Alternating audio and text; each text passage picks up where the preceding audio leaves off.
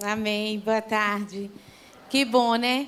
Eu tô amanhã, vamos dizer, nós estamos saindo de férias oficialmente. O que é mais, olha, tocou, estava ali sentado, falei: "Deus, o que que eu posso falar em questão de gratidão?" E Deus ministrou no meu coração: "Olha, filho, você está voltando para casa com um tanto de intercessor. Porque vocês não fazem ideia o quanto é importante nós termos intercessores aqui pela nossa vida, pelo trabalho que nós estamos fazendo lá. E, e, isso alegrou meu coração. Quantas pessoas nessas duas semanas que nós estamos aqui nas igrejas, na igreja matriz e igreja filhas, é, pessoas que vêm até nós e dizem: olha, pode ter certeza que nós vamos estar intercedendo por vocês. Isso é um privilégio, saber que na nossa terra amada, na nossa nação de coração, nós deixamos uma parte da nossa família que está intercedendo. Então, está indo junto conosco de alguma maneira. Então, que Deus possa retribuir cada oração, que Deus possa dar muito mais a cada um de vocês e receba a nossa gratidão pela maneira tão linda e preciosa que nós estamos sendo recebidos em todos os lugares que nós pisamos. Quanto amor, quanto carinho dessa nação que é nossa e que nós amamos tanto. Amém. Que Deus abençoe vocês. Amém. Amém. Essa é a minha rainha. A princesa foi lá para o Intertim. Irmãos, que alegria poder estar aqui com vocês. O pessoal de Oxford também acompanha os cultos. Um abraço para todo mundo lá. E nós vamos passar um vídeo, aí a gente continua. Tá bom? Por favor, pode soltar.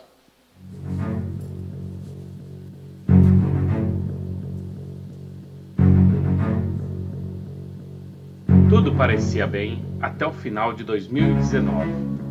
Uma pandemia mudaria o dia a dia das pessoas e de nossa igreja, levando a vida de irmãos queridos, amigos e familiares. Orando, nosso povo superava essa pandemia, compartilhando o amor e a palavra de Deus. E pela graça de Deus, continuamos de pé com nossa fé renovada e a presença do Espírito Santo, mantemos a certeza de tempos melhores à frente.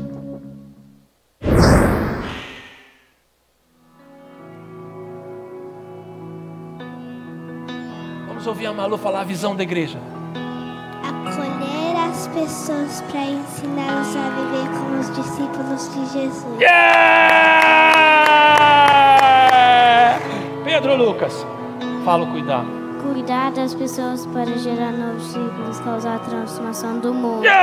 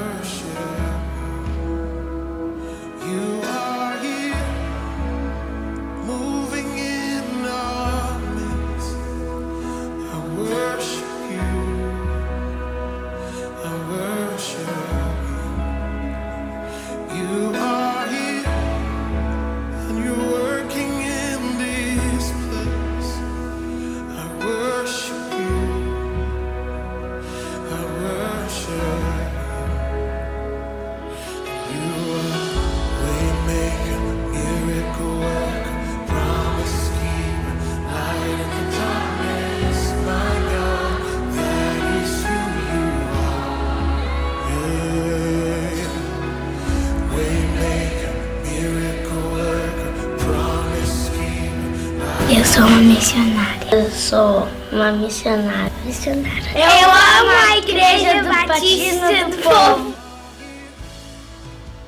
Sou uma missionária e hoje eu vou ser batizada. do Pai, do Filho e do Espírito Santo.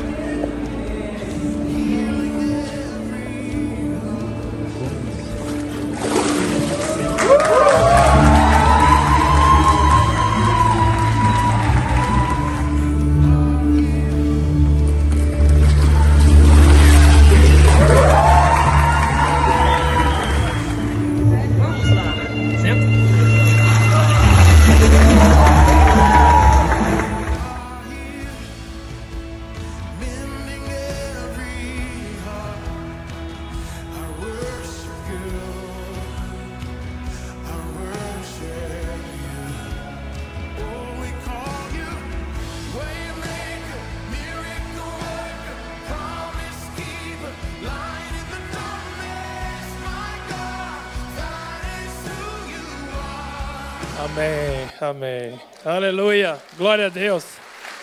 Glória a Deus. Irmãos, esse vídeo foi feito por uma pessoa muito especial para nós, o Renato Fonseca. Eu acho que a mamãe dele está aqui. Dona Ana Maria, fica de pé, dona Ana. Seu filho tem sido uma bênção para nós, viu? E também o seu Benedito Leme, papai da Lilian, que estava lá no infantil, você ouviu ela? Eles têm sido uma bênção para nós. Ele falou que vocês estariam aqui e eu queria agradecer a vocês. O Renato, pode se sentar. O Renato e a Lilian era da sede, mudaram para uma cidade nos arredores de Londres, pegam o carro a, 100, a uma hora de Oxford e chegam lá. O Renato é o nosso homem da câmera, o nosso homem da mídia. Olha, irmãos, que bênção. Fico muito grato a Deus. Sempre tem pessoas assim no meio da igreja para servir. Espero que você também continue servindo e abençoando.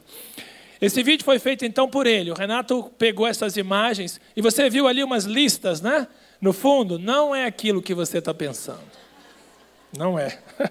Apesar da Inglaterra estar tá enfiada nisso, graças a Deus, nós estamos lá orando para que Deus nos dê graça. A igreja inglesa, nós alugamos, nós somos batistas do sétimo dia. Alugamos a igreja Todo sábado às sete e meia nos reunimos para fazer o culto, montamos tudo, desmontamos tudo e no final fica tudo pronto para a igreja inglesa usar no domingo de manhã. Não reclame do templo, hein? Porque o templo é uma benção. Nós não temos um ainda, mas Deus tem falado que vai chegar a nossa hora. Nós estamos orando por isso. Ore conosco. Você viu também ali o uniforme da polícia, né? Eu sou segundo sargento do Exército aqui no Brasil, na reserva. Eu servi em Belo Horizonte na quarta companhia de polícia do Exército. Lá eu fiz um curso de perita em criminalística.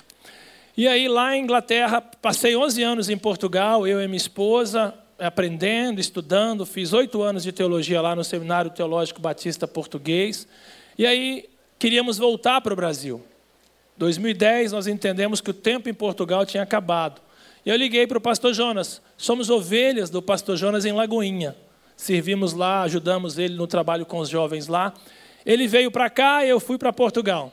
Depois eu voltei, casei, levei a Daci comigo e lá nós começamos um novo tempo. Em 2010, esse tempo terminou, Deus ministrou nosso coração. E eu pensava que era para vir para a sede, para ajudar aqui nos trabalhos da sede.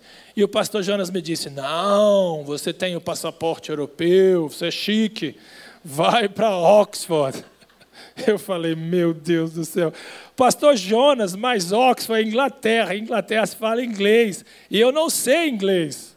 E ele falou, você vai aprender. Today I can speak English with you. God gave me this opportunity to learn English, to speak in English, to preach in English if you want. Deus me deu essa oportunidade, irmãos, de com 38 anos começar a aprender uma nova língua. Não é mole. Mas Deus tem sido bom e eu tenho aprendido. Meu inglês não é assim, um inglês muito bonito, mas eu me desenrolo, eu chamo o bombeiro, eu ligo para a polícia, o que for preciso eu faço. Eu já aprendi, graças a Deus. E nós estamos lá com um projeto para preparar a nova geração. Há um grupo se, é, é, nascendo filhos de, da primeira geração de imigrantes que começa a surgir. E Deus tem nos falado para preparar essa nova geração para aquilo que Ele quer fazer lá. A obra é de Deus. Nós temos que tomar cuidado para não atrapalhar, não é, Pastor Rafael? A obra é de Deus, a gente está lá para contribuir. Essas crianças estão crescendo, conhecem a língua, conhecem a cultura. A nossa oração é que elas levem essa palavra tão preciosa que mexeu comigo, mudou a minha história, que elas possam levar em inglês para mudar a história também daquele povo tão carente do amor e da graça de Deus. É um país rico, sim, mas morto espiritualmente, carente espiritualmente. Mas nós estamos lá, com a sua ajuda, levando o amor de Jesus àquele povo. Ore por nós. Sempre que você lembrar, coloque-nos nas suas orações. A sua oração tem nos mantido em pé. E eu quero pedir isso a você, em nome de Jesus. Também venho aqui hoje com um desafio, né? Um púlpito usado por gente tão inteligente, gente tão capaz, né? A gente tem que tomar cuidado no que vai falar, né? Mas eu quero partilhar com você algo que Deus colocou no meu coração. Quero pedir licença para pular aí a parte das parábolas, porque Deus colocou uma palavra e eu quero partilhar com você essa noite. Abra sua Bíblia comigo em Mateus, no capítulo 26. E a primeira pergunta que eu quero te fazer, queria que você levantasse a mão, se você quiser. Quantos que estão aqui essa noite já enfrentaram crises na vida? Levanta a sua mão aí. Oh, meu Deus. Então você veio ao lugar certo essa noite. Porque a minha mensagem hoje tem a ver com crise.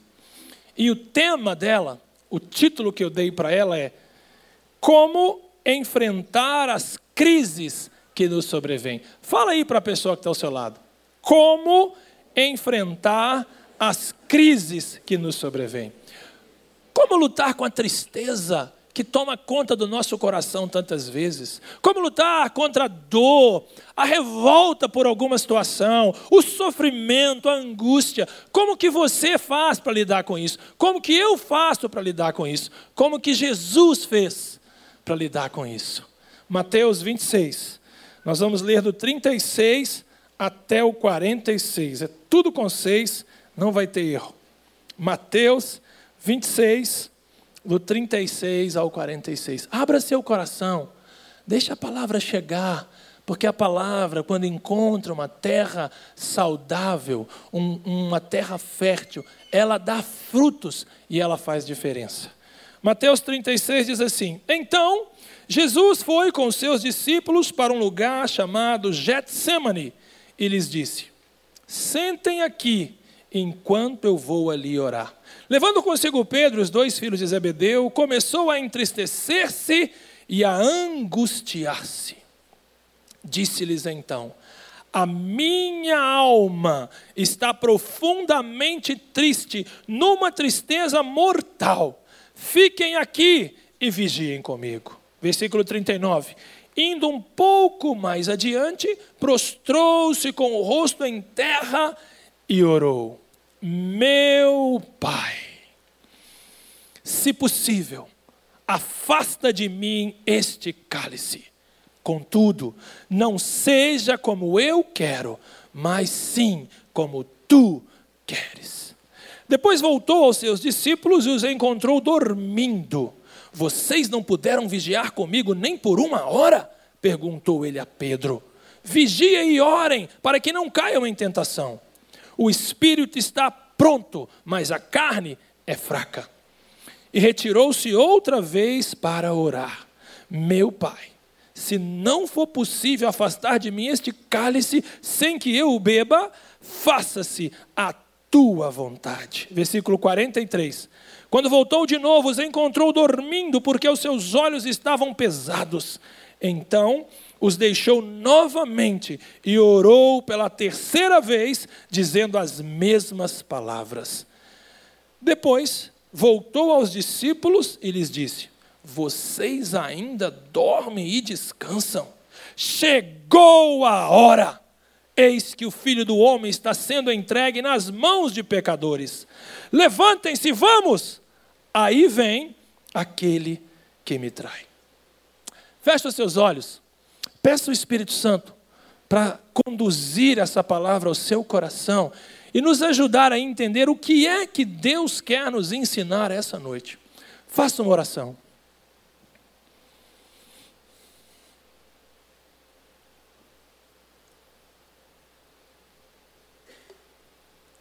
Pai,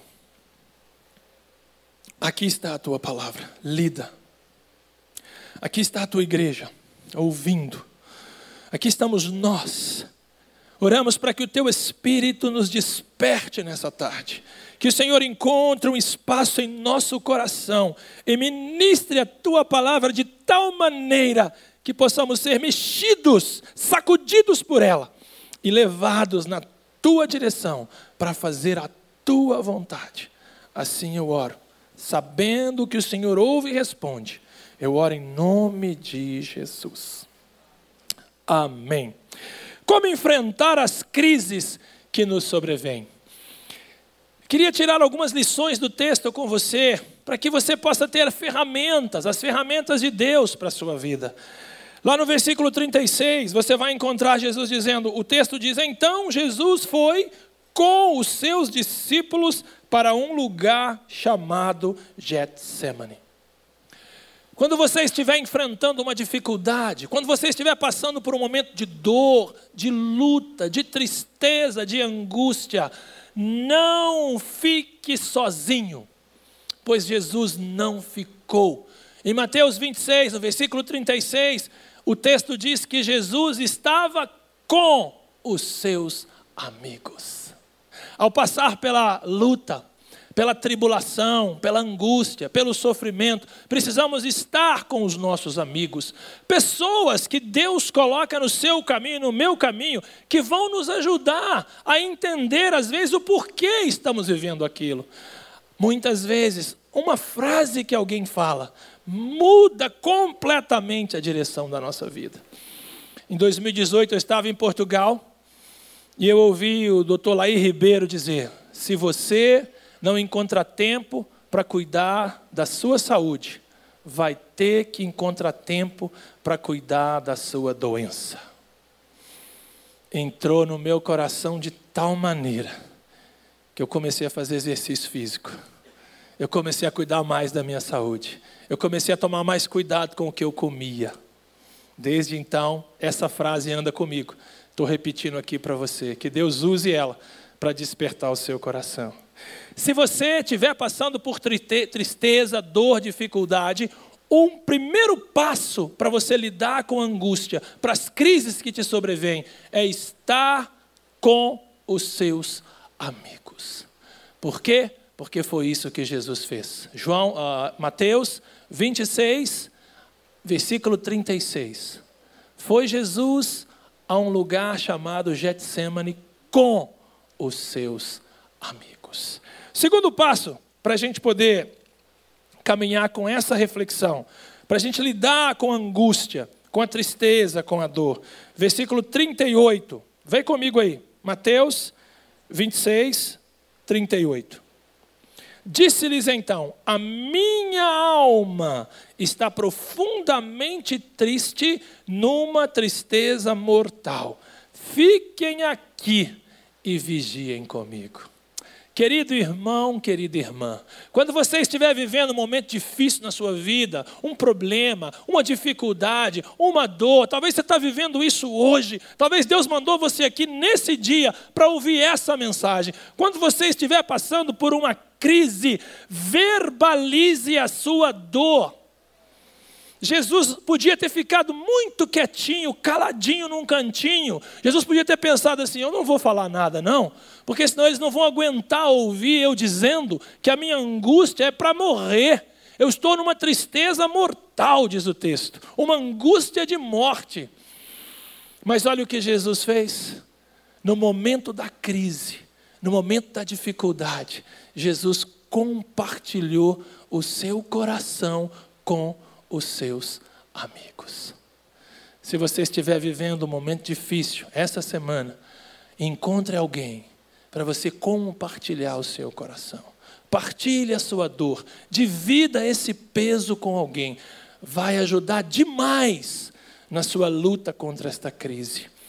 Talvez você possa falar assim, pastor, mas se eu contar o que está no meu coração, as pessoas vão começar a me regular elas vão acusar, elas vão apontar o dedo para mim, por isso é que eu não conto. Oh, querido, imagine, o Rei dos Reis, o Senhor dos Senhores, o dono da história, no momento de mais, momento mais difícil da vida dele, ele chama os seus discípulos e ele verbaliza a sua dor.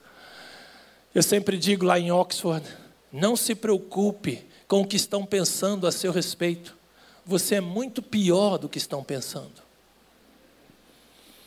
Quando alguém começa a me criticar lá, tem gente que critica a gente por tudo, tem um nariz muito grande, fala muito alto, o seu pé é muito grande, não gostei da sua roupa. Não se preocupe com isso. Eu falo assim muitas vezes, sabe de nada, inocente. Conversa com a minha esposa para você ver como que eu preciso melhorar, quanto ainda eu sou imaturo, quanto que eu preciso crescer Então não se preocupe com as pessoas que ficam criticando sem te conhecer. Não, se, não deixe se levar por aquilo que elas pensam a seu respeito. Se preocupe com aquilo que Deus pensa a seu respeito. Porque eu e você somos muito pior do que as pessoas estão falando. Nós só não revelamos isso para que as pessoas se assustem. E Jesus revela o seu coração aos seus discípulos e ensina para mim e para você essa noite que no momento de crise nós precisamos estar com os amigos e verbalizar a nossa dor. Mas preste atenção, não verbalize o seu coração, a sua dor para qualquer um. Não saia por aí dizendo, ai, meu casamento está complicado, ai, meu Deus, meu filho está nas drogas, ai, como é que eu vou, estou em dívida. Não, não, não. Não saia por aí falando da sua vida com as pessoas que não merecem ouvir o seu coração. Fale sim, mas para os seus amigos, homens e mulheres de Deus, que vão poder te ajudar, que vão poder te aconselhar, que vão poder te orientar. Jesus não falou para qualquer um. Jesus partilhou o seu coração para os seus amigos. Ele está nos ensinando essa noite a partilhar o nosso coração, mas para os nossos amigos. O terceiro passo que o texto nos ensina está lá no versículo 39. Vê comigo lá, 39. O texto diz assim: Indo um pouco mais adiante, prostrou-se com o rosto em terra e orou: Meu Pai, se for possível, afasta de mim este cálice. Contudo, não seja como eu quero, mas sim como tu queres. Ah, meu irmão, como é duro para nós, para mim e para você, submeter a nossa vontade à vontade do Pai.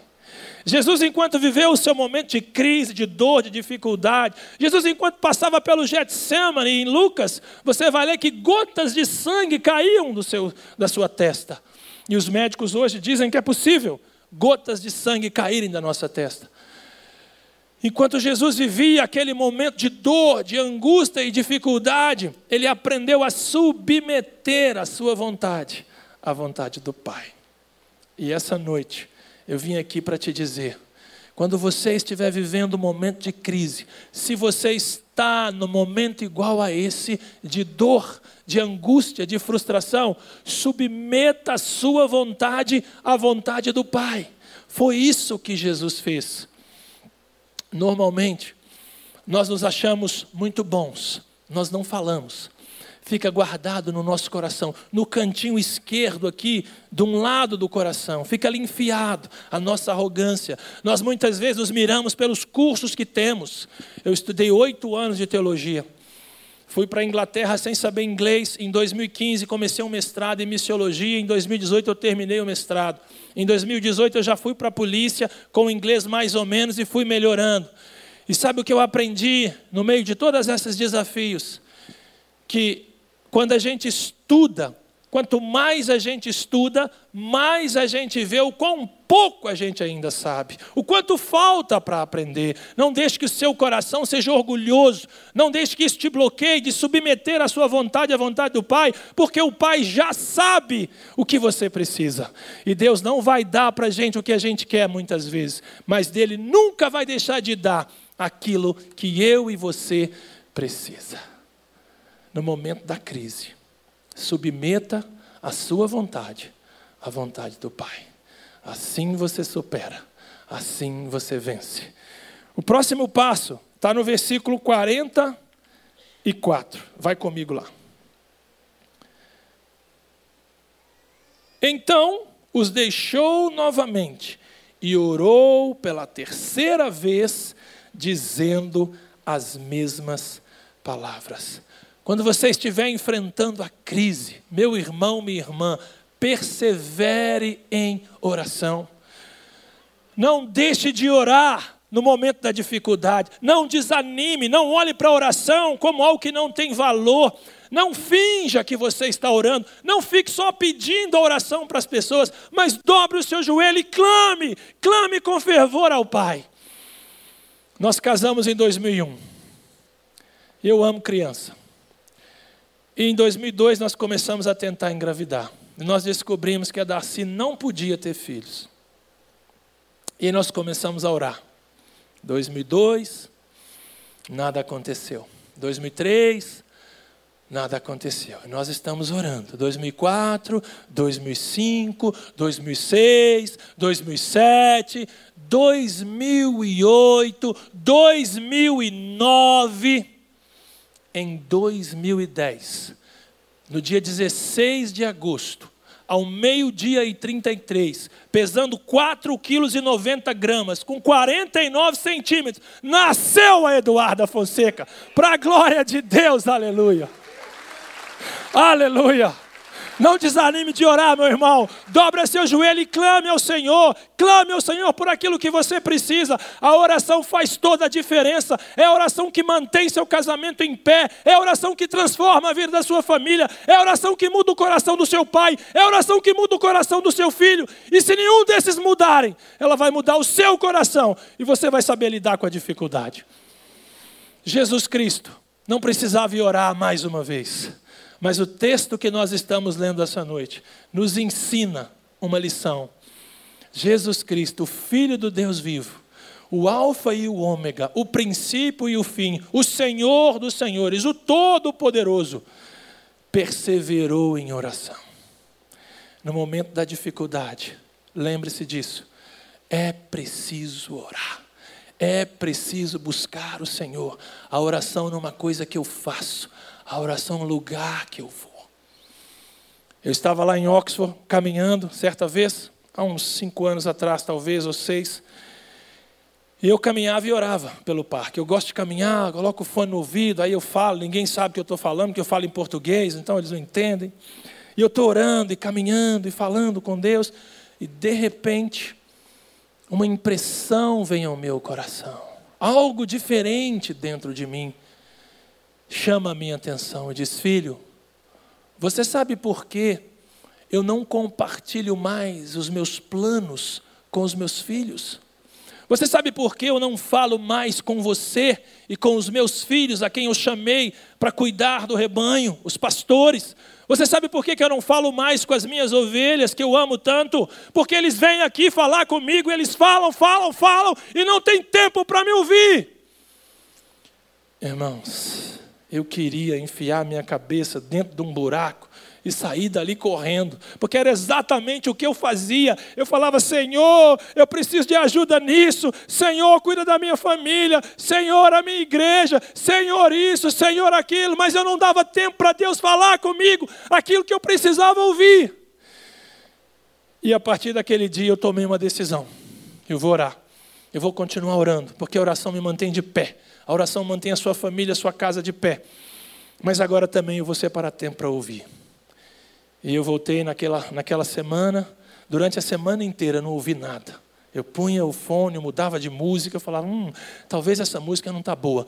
Espera aí, vou pôr outra música, e não ouvia nada. Na outra semana, eu fui caminhar normalmente. Eu orei tudo o que eu tinha para orar. Falei de tudo com Deus. Fale de tudo com Deus. Não esconda nada, porque Ele já sabe. E aí, de repente, uma impressão no meu coração de novo vem e fala assim: liga para a irmã fulana de tal. Eu falei, meu Deus, tanta coisa no universo acontecendo, o Brexit chegando, a ONU, as Nações Unidas, o Brasil enfrentando dificuldade, a igreja precisando de orientação, e o Senhor fala para ligar para a irmã fulano de tal. Fiquei com raiva. Mas fiquei quieto e falei assim: tá bom. A parte da minha ignorância, eu vou ligar. Liguei para a irmã, ela não atendeu. Eu falei: ah, tá vendo? É da minha cabeça. Eu queria muito que Deus falasse comigo. Desde a semana passada, eu estou produzindo esse negócio na minha cabeça. E aí a voz disse assim: ela vai te ligar. Aí eu falei assim: duvido.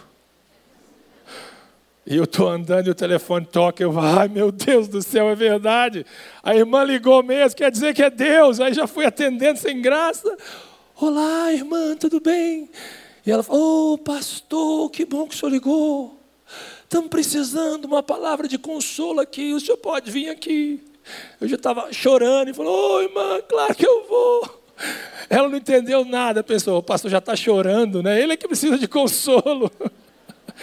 Mas eu fiquei tão impressionado, irmãos, de ver um Deus tão grande, tão bom, tão precioso, tão grande, tão poderoso.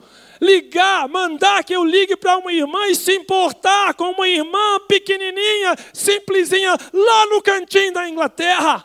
Que Deus maravilhoso é esse, que ouve o seu coração quando você persevera, quando você está sério nas coisas que você faz, quando você busca de verdade a relação íntima, sincera com o Pai, Ele vai te ouvir e Ele vai te responder. A partir de hoje, não fique só falando, dê tempo para Deus falar com você. O Espírito Santo vai soprar e vai te direcionar naquilo que Deus tem para você. Vamos para o nosso último passo dessa noite e a gente vai embora para casa. Versículo 46. Vai lá comigo. Mateus 26, 46. Levantem-se, vamos! Aí vem aquele que me trai. Quando você estiver passando por um momento de crise, quando as coisas estiverem difíceis lá na sua casa, quando a dor apertar no seu coração, quando a dificuldade vier, não fique sentado chorando, reclamando da dificuldade. Levante-se, o traidor se aproxima. Foi o que Jesus fez. No momento da crise, Jesus não ficou chorando, olhando para as suas dificuldades. Jesus não ficou reclamando dos problemas que ele tinha. Jesus não ficou falando, ah, e agora eu vou ser crucificado. Não, Jesus volta para os seus discípulos e diz assim: levantem-se, vamos. O traidor se aproxima. Quando você estiver passando dificuldade, levante-se. Não fique olhando, reclamando por aquilo que você não tem. Comece a agradecer a Deus por aquilo que você tem. Comece a louvar a Deus, porque você tem família, você tem trabalho, você tem amigos, você tem igreja, você tem pastor. E se você não se contentar com isso, dá uma visitinha nos hospitais. Anda pela rua e vê a quantidade de pessoas que não têm casa, a quantidade de barracas que aumentaram aqui em São Paulo. Misericórdia. Graças a Deus pelo trabalho da BCP, pelos irmãos que se colocam nessa posição. Quando você estiver enfrentando dificuldade, não fique chorando, lamentando a sua dor, reclamando, mas levante-se, vá à luta, olhe para o Senhor, busque no Senhor a força e vá em frente. Porque foi exatamente isso que Jesus fez. No momento da dificuldade. A menina pode me ajudar aqui com o teclado? No momento da dificuldade, Jesus não ficou sozinho. No momento da dor, da frustração, Jesus não ficou calado no momento da tristeza, da angústia, da dificuldade, Jesus submeteu a sua vontade à vontade do Pai.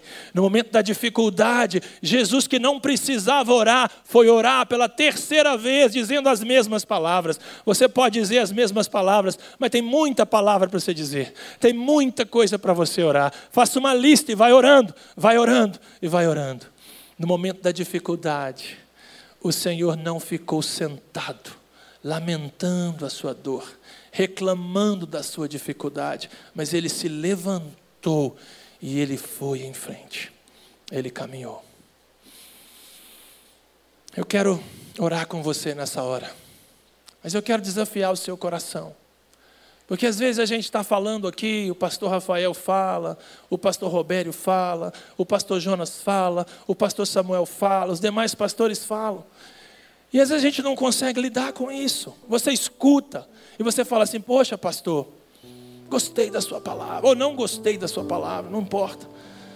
Nós somos só o carteiro, nós só entregamos a mensagem. O resultado é com o Senhor. Nós lemos a mensagem antes e entregamos ela para você. Mas às vezes fica difícil. Eu já estive muitas vezes em muitos cultos em Lagoinha, em Portugal e às vezes o pregador fala, fala, fala, igual eu falei hoje, né? Igual o pobre na chuva. Você fica orando, pensando, mas eu não consigo fazer isso. O pastor falou, até falou bem, mas não é para mim, eu não dou conta. Eu continuo igual quando eu vou embora para casa, eu faço a mesma coisa. Eu quero convidar você a ficar em pé agora, todo mundo. Eu quero te desafiar nessa noite, meu irmão, porque Deus colocou essa palavra no meu coração para partilhar com você. Eu quero te encorajar nessa noite. Se você está vivendo um momento de crise, se você está passando por alguma dificuldade, por alguma dor, por alguma frustração, eu quero te encorajar a sair do seu lugar, dobrar o seu joelho aqui e dizer: Senhor, eu quero mudar. Eu quero aprender a enfrentar essa crise. Eu quero encontrar pessoas. Eu quero partilhar meu coração. Eu quero perseverar em oração. Perseverar em oração. Eu quero submeter a minha vontade à vontade do Senhor. E eu quero me levantar e ir adiante. Sai do seu lugar se você quiser. Só se você quiser. Você não é obrigado a fazer isso. Mas eu quero te encorajar. Sai do seu lugar. Enquanto a gente canta, vamos cantar aquela última canção. Sai do seu lugar, dobra seu joelho aqui. Se você não consegue dobrar o joelho, fique em pé. Mas sai. Sai porque é desafio. Sai porque Deus tem algo a realizar no seu coração. Sai porque o Senhor está ministrando a você. Não porque eu estou falando. Deixa o Espírito Santo chegar no seu coração. Não fique preocupado com as pessoas que estão ao seu lado. Se preocupe com o que Deus pensa a seu respeito. Enquanto a gente canta a última canção, você vai orando aí.